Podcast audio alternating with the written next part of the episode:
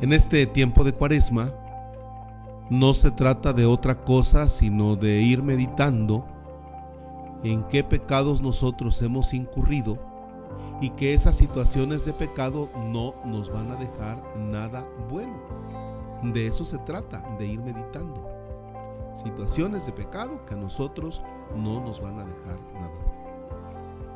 Y vamos al origen del pecado, por si me lo permiten decirlo así, que lo encontramos en el, en el libro del Génesis, en esa lectura que hemos escuchado.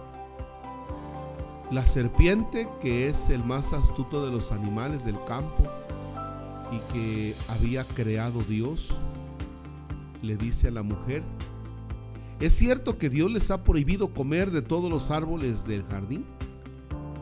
Escucha bien. ¿Es cierto que Dios les ha prohibido comer de todos los árboles del jardín? Eso es lo que le dice la serpiente a la mujer cuando en realidad no es eso lo que Dios ha dicho. ¿Qué es lo que Dios le dijo? ¿Qué es lo que Dios les dice? Les dice, pueden ustedes comer de todos menos de este. ¿Sí? Pueden comer de todos menos de este la serpiente cambia el diálogo y dice, ¿es cierto que les prohibió comer de todos? Y no es así. Entonces, ahí comienza ya el diálogo, que ya, ya es el primer momento. Ya es el primer momento, comenzar, comenzar con el diálogo. Entre la mujer que le responde a la serpiente, que le responde al demonio. Pero va la serpiente y le dice,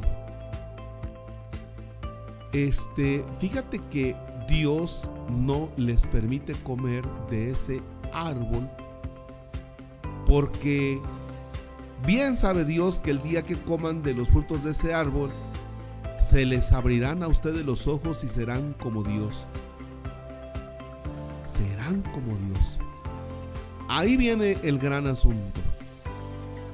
Porque el hombre no guarda entonces su distancia y viene el querer ser como Dios. Ah, fíjate, la gran tentación, la gran tentación, querer ser como Dios. No sé si ustedes han visto en los últimos momentos de nuestra historia,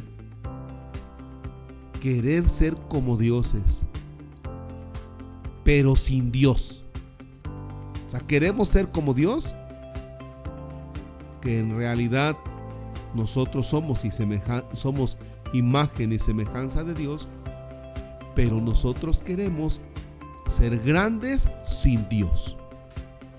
Dejar a Dios a un lado, sacarlo de nuestra vida. Esa es una de las grandes tentaciones en el mundo de hoy. No quiero saber nada de ti, Dios una gran tentación. O sea, que quiero ser grande, sí. Que quiero ser brillante, sí. Que quiero ser exitoso, sí. Que quiero ser pleno, sí. Pero sin ti, Dios. Y entonces la gran tentación comienza ahí. Yo quiero ser todo esto, pero sin Dios. No quiero tenerte a ti. Tú que eres mi creador, tú que eres mi hacedor, olvídate de mí, no te quiero a ti. Entonces viene esa gran tentación y esa es la propuesta del maligno. Tú lo puedes hacer. Oye, ¿y necesitas a Dios? ¿Necesito a Dios? Y el maligno te responde, no lo necesitas. No lo necesitas. Cada vez nosotros vamos viendo un mundo sin Dios. Cada vez vamos viendo esa realidad, esa, esa, esa, vida donde el hombre se va moviendo sin Dios. Y el maligno va poniendo así como que lo que tú vas, te va poniendo el anzuelo y lo que tú vas mordiendo te lo va soltando, te lo va soltando. a ver, hasta esto quieres, te lo suelta, ¿no? Vean ustedes la realidad del mundo. Hoy, hoy las personas no quieren saber de Dios, ¿no? O, pensamos en un Dios muy light. O sea, sí, pero sin compromiso, sí, pero esto. O más bien un Dios, pero que, que, sea como mi amuleto, ¿no? Para que me vaya bien. Pero no es un Dios con el que camino yo con, con mi historia personal y con el que, en el, un Dios que está cerca de mis sufrimientos, ¿no? No queremos el sufrimiento, no queremos absolutamente nada, ¿no? Y luego si nos vamos al Evangelio, cuando la persona quiere caminar, caminar sin Dios también en el mundo de hoy, van apareciendo las tentaciones, ¿no? Las tentaciones que son esas, esas grandes cosas, ¿no? De, del placer. El placer, el, el, tener, el tener dinero y el tener poder. Lo que, lo que se dijo ya hace muchos años, pero muchísimos años, que esas dos, esas tres grandes tentaciones del placer, del tener y del poder. A veces no las resistimos. No las aguantamos y quedamos en ellas ahí. Ahí nos quedamos atorados porque a quién caramba no le va a gustar tener poder.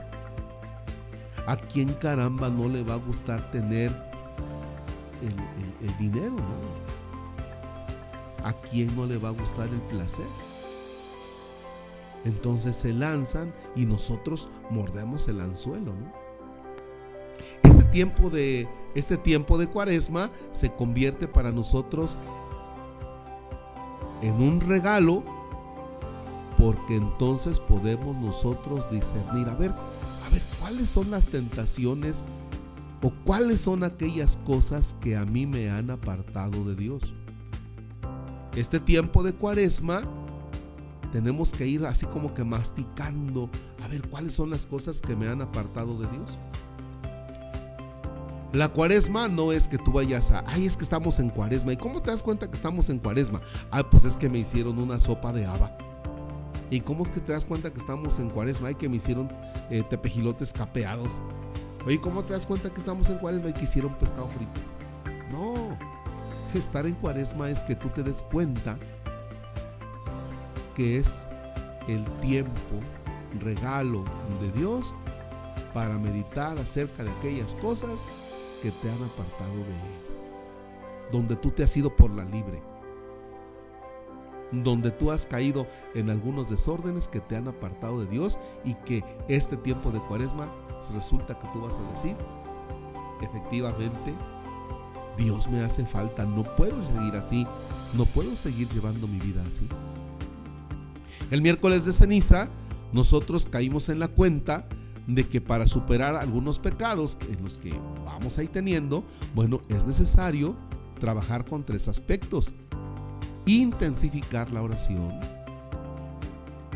¿sí? Es un momento en el que tenemos que hacer más oración para darnos cuenta de cuáles son nuestras situaciones de pecado tenemos que intensificar también la abstinencia, no solamente abstenernos de comer carne. Ay, es que estoy en cuaresma, no como carne. No, viene la abstención, por ejemplo. A ver, uno de las, una de las grandes tentaciones y enfermedades de nuestra, del mundo de hoy, de nuestra sociedad, es que es, a ver, abstente del uso de celular que ahí están los chamacos metidos, ¿verdad? Todo el mendigo día. Y ahí están las señoras también, las señoras mamás ahí, sin hacerle caso a los chamacos, ¿no? Este tiempo de cuaresma es oración, ese tiempo de cuaresma es también de abstenerme de algo y este tiempo de cuaresma es también de caridad. ¿Cómo puedo hacerme solidario con el otro? Y cuando digo con el otro, no me refiero al hecho de que tú descubras a alguien, alguna persona que necesite dinero y le des dinero. No, posiblemente esté alguna persona que necesita tiempo. Por ejemplo, practica la caridad tú como papá con el hecho de jugar con tus hijos, que posiblemente no lo hagas. Practica la caridad, bueno, platicando con tu esposa, platicando con tu esposo, porque tal vez no le das tiempo de, de calidad. O sea, la cuaresma nos lleva a nosotros también a practicar la caridad, pero no solo en el dinero, en el cómo donarnos con las personas. Que el Señor nos conceda identificar cuáles son aquellas cosas, aquellas tentaciones en las que ya caímos y que necesitamos soltarnos para ser verdaderamente libres como el Señor nos quiere. Que así sea.